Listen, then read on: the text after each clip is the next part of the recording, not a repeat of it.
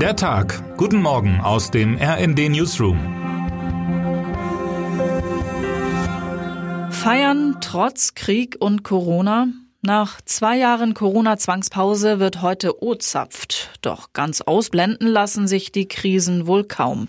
Die Inzidenz steigt seit einigen Tagen und die mutmaßlichen Kriegsverbrechen Russlands lassen einen erschaudern. Und damit einen guten Morgen.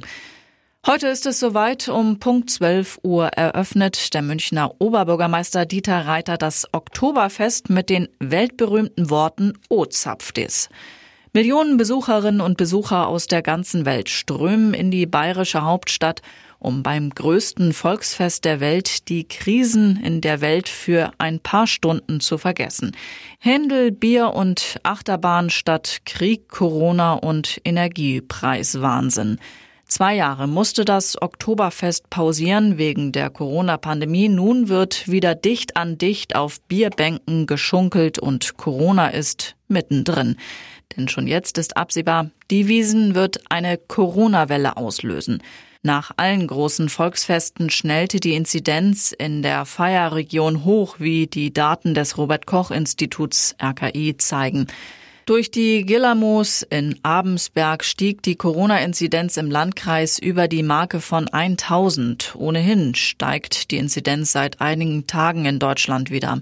In den vergangenen Wochen wurde immer wieder darüber diskutiert, ob es eine Wiesen geben könnte, während in der Ukraine Menschen im Krieg sterben. In einem Gastbeitrag für die Zeit rechtfertigte sich Oberbürgermeister Reiter, ich glaube, dass es keinen Sinn hat, auf lange Sicht aufs Feiern zu verzichten. Ich glaube auch, dass gerade schwerste Zeiten Ablenkung brauchen. Zugegeben, Ablenkung ist in diesen Tagen schwer, sehr schwer. Wenige Tage nach der Rückeroberung erster Gebiete zeigt sich in der Ukraine nach und nach das ganze Ausmaß, unter dem die Menschen in den von Russland besetzten Gebieten gelitten haben.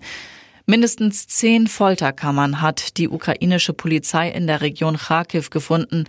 In der Nähe Tote mit Spuren von Misshandlung. In Isium wurde offenbar ein provisorischer Friedhof angelegt, auf dem nach der brutalen Einnahme der Stadt rund 450 Leichen vergraben wurden. Nach Angaben der Polizei und Präsident Zelensky sollen einige Folterspuren aufweisen. Ein Journalist der Nachrichtenagentur Reuters berichtet von Leichen mit Seilen um den Hals und gefesselten Händen. Auch andere Journalistinnen und Journalisten zeigten Fotos und Videos gefesselter Leichen. Bei drei der 40 gestern exhumierten Leichen waren die Hände gefesselt. Die Aufklärung steht erst ganz am Anfang. Klar ist, dass dieser Krieg nicht schnell enden wird. Experten gehen davon aus, dass in den besetzten Regionen noch zahlreiche Menschenrechtsverletzungen und Kriegsverbrechen passieren. Es gibt viele Anzeichen, dass Russland als Kriegstaktik systematisch auf Verbrechen gegen die Zivilbevölkerung setzt, um sie einzuschüchtern und zu demoralisieren, sagt Osteuropa-Experte Steffen Halling dem RND, der selbst Menschenrechtsverletzungen und Kriegsverbrechen in der Ukraine dokumentiert. Anlass zur Hoffnung gibt es nicht. Die russische Armee wird in den Gebieten, aus denen sie sich zurückziehen muss, verheerende Zerstörung hinterlassen, kommentiert RND-Hauptstadt Büroleiterin Eva Quadbeck. Sprach man Ende Februar nur von Putins Krieg gegen die Ukraine, ist mittlerweile zwischen Russland und der Ukraine so viel Blut geflossen, so viele Menschen gestorben, so viele Häuser zerstört und so viel Leid durch Folter und Vergewaltigung entstanden, dass auch eine Aussöhnung zwischen den einstigen Brudervölkern nicht einfach möglich sein wird. Was will Putin überhaupt mit einer Ukraine, die er in Schutt und Asche gelegt hat, und Menschen, die ihn hassen? Eine berechtigte Frage, die Tagesthemenmoderatorin Karin Mioska gerne dem Kreml-Chef stellen würde. Doch dass Putin überhaupt noch offen für ein Gespräch mit echten Argumenten statt verdrehter Fakten zugänglich ist, glaubt sie nicht mehr. Putin und der Westen, längst leben sie auf zwei verschiedenen Planeten. Termine des Tages.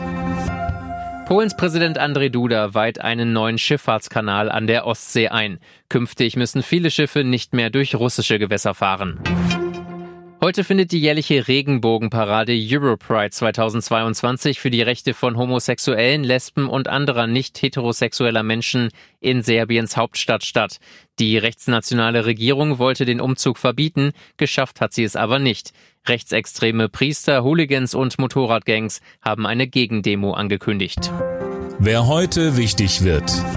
Heute findet der World Cleanup Day statt. Menschen in 190 Ländern säubern an diesem Tag Straßen, Parks, Strände, Wälder, Flüsse, Ufer und Meere von Abfall und Plastikmüll. Neben EU-Kommissionspräsidentin Ursula von der Leyen, EU-Ratspräsidentin Roberta Metzola und der Ministerpräsidentin des Saarlandes Anke Rehlinger übernimmt in diesem Jahr auch Stuttgarts Oberbürgermeister Frank Nopper die Schirmherrschaft für die Aktion. Und damit wünschen wir Ihnen einen guten Start in den Tag. Text Sven Christian Schulz, am Mikrofon Imme Kasten und Daniel Stuckenberg. Mit rnd.de, der Webseite des Redaktionsnetzwerks Deutschland, halten wir Sie durchgehend auf dem neuesten Stand. Alle Artikel aus diesem Newsletter finden Sie immer auf rnd.de slash der Tag.